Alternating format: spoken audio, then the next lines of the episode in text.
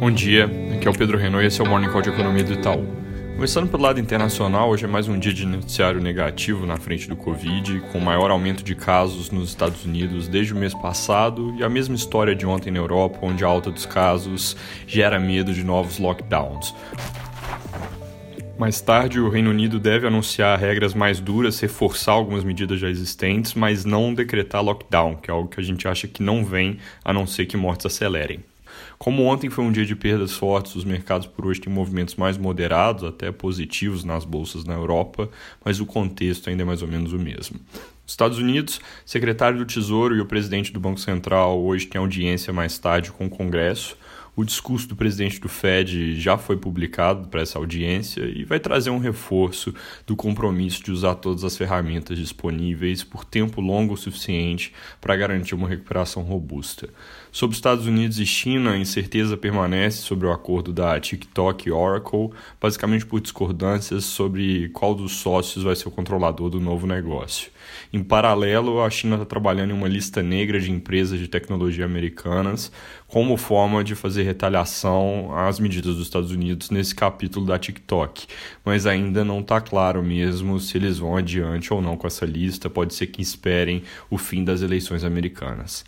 Vindo aqui para o Brasil, os jornais de hoje trazem que o governo pode apresentar ainda nessa semana a proposta ao Congresso para a criação do novo imposto sobre transações eletrônicas, conhecido ali como a nova CPMF, que, segundo o jornal Globo, pode vir com um período de transição de seis anos para avaliar os impactos sobre a economia. Desenho seria carga de 0,2% sobre transações que ainda precisam ser melhor definidas, e a intenção, que já existe há um bom tempo, seria desonerar de forma ampla a folha de pagamentos, zerando a contribuição patronal para empregados que recebem até um salário mínimo e reduzindo de 20 para 10 nas faixas 10%, perdão, nas faixas de salários mais altos. Segundo os jornais, a lógica de apresentar essa semana é tentar evitar um revés na análise do veto sobre prorrogação da desoneração para aqueles 17 setores que vem sendo adiada há um tempo e está marcada para acontecer de novo essa análise na quarta-feira da semana que vem. No entanto, condições de contorno para essa proposta continuam sendo as mesmas, e com isso eu quero dizer basicamente que ele segue sendo um projeto polêmico, com resistências importantes, entre ela do presidente da Câmara, que já disse que não vai pautar a criação de imposto sobre transações financeiras por considerar que ele é regressivo, que concentra a renda.